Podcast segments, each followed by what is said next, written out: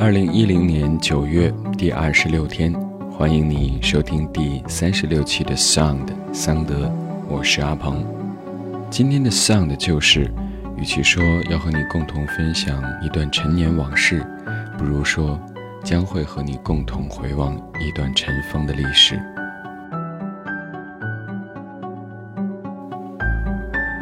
在天津老城西北角，有一个文昌宫。在它的西侧不远处，有一个严汉林胡同。这个地方坐落着一片大院套小院，合计大概是百余间屋舍的大杂院。它的主人就是今年诞辰一百五十周年南开系列学校的创办者严修先生。如今严家老宅在城市改造当中，已经不复存在。它的原址方位大概是现如今。天津清真南大寺以北，铃铛镐中学以东，也就是新辟界园道的东口。如今，在这车水马龙的通衢大道上，来来往往的人们可曾想到，这个地方竟然是南开学校百年历程的发源地所在？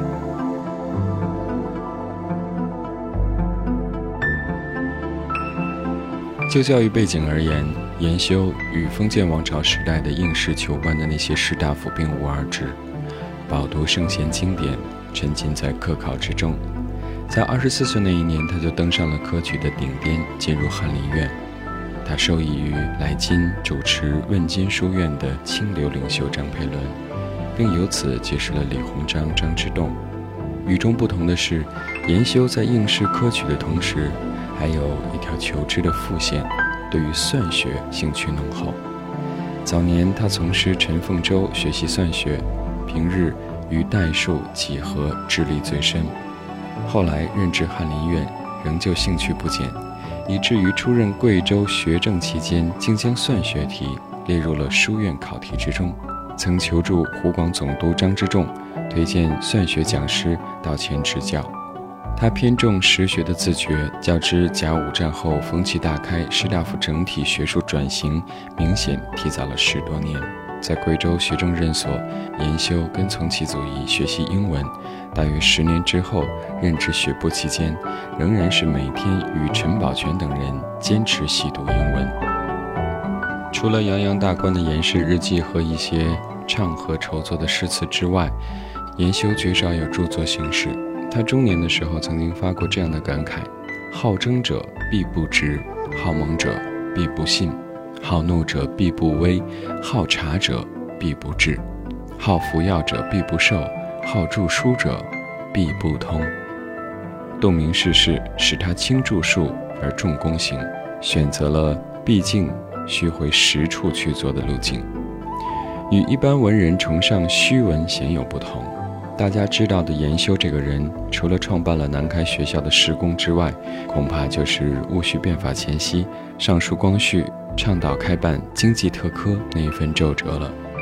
严修生平曾经两次冒险上奏，奏开经济特科是其中一个。摄政王载沣开缺袁世凯之后，抗书劝留是其中之二。两次封奏虽然意义不同，却展现了严修不轻易外露的英气和锋芒。当年在张佩伦的调教之下，他也曾经写下“男儿胆气须磨练，要向风波险处行”这样刚健的诗句，用以自立。一八九八年对于元修来说是一个充满转折又预示着新机遇的关键年份，因为奏开了经济特科而开罪于自己的恩师和翰林院的顶头上司徐栋，事实上断送了他前期的京官生涯。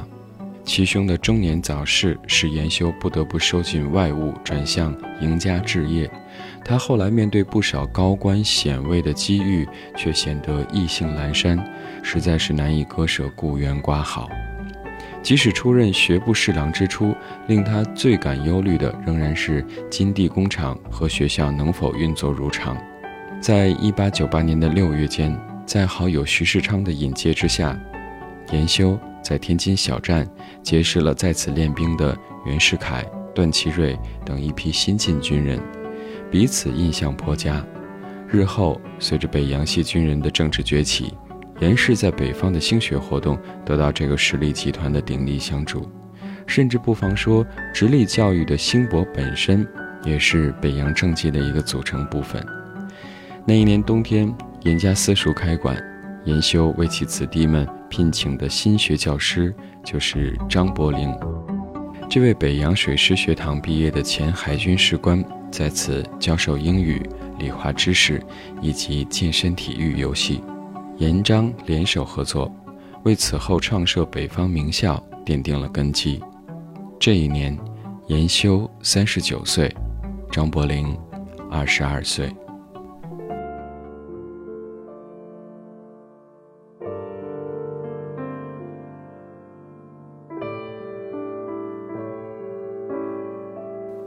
在上个世纪初期，先进人士纷纷东渡取经。清朝廷的新政策更是明确要求，文官教员必须赴日本考察之后方能复职。在这样的背景之下，一九零二年秋天，严修带着两个儿子自费东游，一方面是亲自送两个儿子留日入学，第二就是要考察东瀛学校制度和设施。此次东游的前半段主要是凭借私人关照，而后半段则受到日本外务省的官方礼遇和安排。一路参观日本人的各级各类学校，收获和感慨自不必说。在国内求新过程当中遇到的一些困惑，竟然也在东游期间获得释然。有一天在游关西寺院的时候，钟声悠扬，众僧诵经，研修突然顿悟：讲学问不必费词章，讲教化不必非僧道。新与旧并非水火不容。东游归来之后，严修与林墨卿、王银阶等金门士绅掀起了一个兴学高潮。在差不多两年的时间当中，他们集资将惠文、问津两个书院改建成民立第一、第二小学，又应天津知府的要求废庙兴学，建起了官立学校多处。其中，城乡内外的城隍庙、营务处、盐官厅、玉德庵、放生院。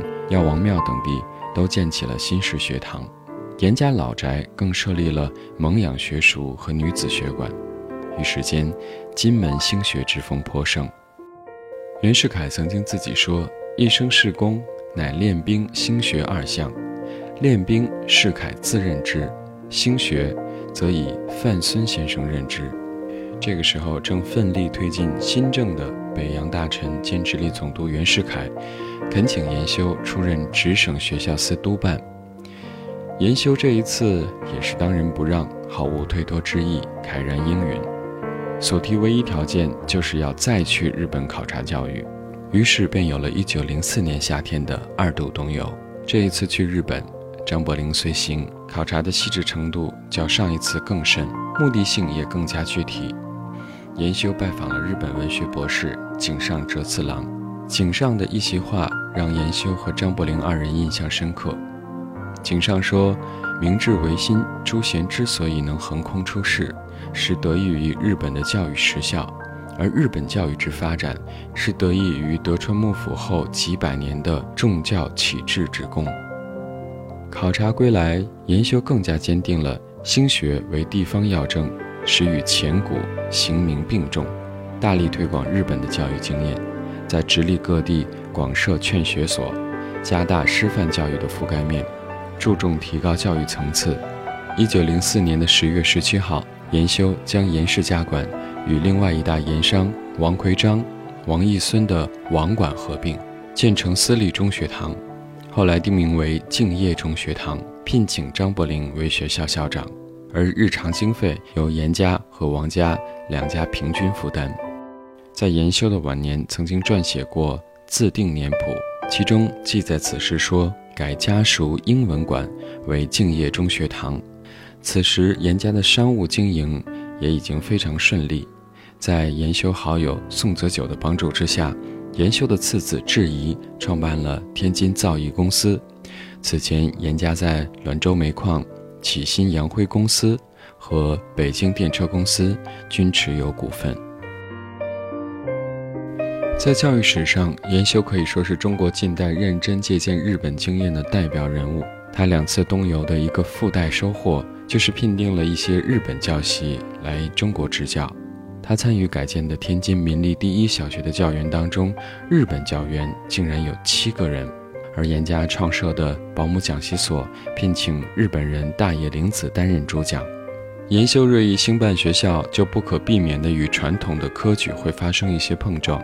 在一九零五年的时候，科举制度寿终正寝，也是由袁世凯、张之洞等地方大员联名会奏所导致的。而袁世凯作为发起者，他近侧的严修、严范孙、卢敬、卢木斋等人持科举不废、学校不兴的主张，最终触动了袁世凯约同江楚诸都入奏。在一九零六年间，天津的乡绅郑居儒将京城西南的南开洼十余亩空地捐赠给了敬业中学，作为新的校址。严修与王义孙、徐世昌、卢木斋等人。共捐白银两万六千两，建筑新的校舍。一年多以后，校舍建成。因为学生日渐增多，教师逼仄的中学堂开始搬离严宅，迁入新址，学校随之更名为南开中学。学校的日常经费仍然主要由严家和王家两家负担。南开学校在北方特有的社会土壤和人文环境里面艰难而迅速地成长起来。以致被今天的人们誉为私立办学之楷范，而其中研修和他具有的特殊身份的朋友们的作用是显而易见的。可惜人们常常会有意无意地漠视或者支离这些事实。说到研修离开学部与袁世凯落难有直接的关联，甚至不妨说是研修与袁世凯共进退。在一九零八年的冬天，光绪。慈禧几乎一日之内相继龙驭上宾，清朝廷的权柄落入摄政王载沣之手。他主要的举措就是将权重势大的袁世凯开缺回籍，而袁世凯黯然离京的寥寥送行者当中，就有严修的身影。载沣对于这一位元党的智囊人物，当然不肯轻易放过。此后不久。就以严修引荐廷试留学生奏对错误、疏乖体制为由，给予了罚俸半年的处分。研修隐忍多时，等到张之洞病逝之后，痛感学部已无可作为，就以请假归里，结束了后期的京官生涯。返回天津的当天，他就来到了南开学校，与张伯苓谈话至子夜时分。无官一身轻的研修。此时刚好是知天命之年，此后便再未出世。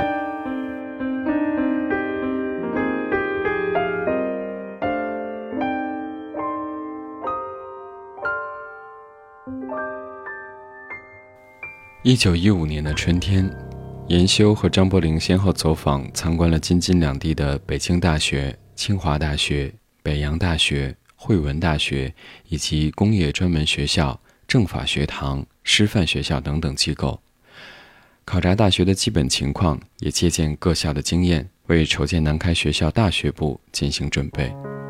由于最初两次试办不成功，严修、张伯苓和范元濂等人商议远走大洋彼岸，向美国教育模式取经问道。如此动作也颇为吻合中国高等教育大变革前夕的思想价值趋向。一九一七年开始，张伯苓进入美国哥伦比亚大学师范学院，师从著名学者杜威等人研修教育学，为期一年。第二年，研修与范元濂等联袂而至，共同感受新大陆的教育理念和办学经验。流行美国的实用主义教育思潮，与研修长久以来对于教育的理解颇多暗合之处。他们结伴返回中国之后，期待中的南开大学。也呼之欲出了。南开学校大学部终于在一九一八年九月间正式开学。南开中学在经历了十五年办学风雨之后，终于有了与之相匹配的大学机构。不过，南开大学想要立稳脚跟，还需要假以时日，因为当时社会上的各种评论也都并非是正面的。对此，严修当时曾经写信给张伯苓校长，信中说。他人反对我校，苟无正当理由，均可不必错意。若因言语失检，招人疑忌，则不可不自检。张伯苓后来称严修、严范孙先生为南开校父，除了孕育南开之功，显然还有更为深广的精神含义。一九二三年迁入了天津八里台儿现在的地址，随后的几年继而创建南开女中，不久又有增设南开小学之意。年近古稀的严修又一次出面约请王新荣、季锦斋、金小泉、范竹斋等天津籍富商聚会，共商劝募集资事项。南开小学随后得以成立。就这样，南开学校在天津形成了自小学、中学到大学的完整系列规模。二零一零年的中秋节。我在北京陪家里的长辈一起度过，长辈已经有九十三岁高龄。在前几个月的时间当中，他每天笔耕不辍，写下了一部八万字的回忆史。其实这一段历史当中，他没有过多的提及家人，更多的是在追溯自己和教育结缘的故事。于是，在那个阳光明媚的下午，很多已经逝去几十年甚至上百年的往事。跃然纸上。今天《向的旧事》当中，和你分享的算是从这个故事引发的延伸阅读吧。谢谢你关注了今天的《Sound》，我是阿鹏，在北京代表 Pure Protection 的全体成员，祝你长假快乐，十月见。So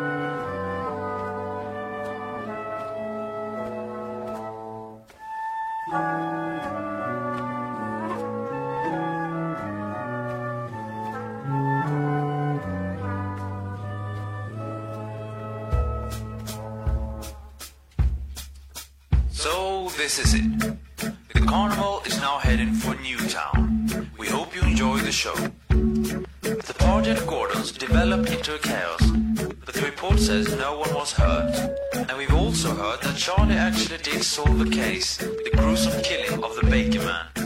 Finally, the clown left the circus to become a plumber. He says, suits me just fine, and life is very fine. And this is closing time.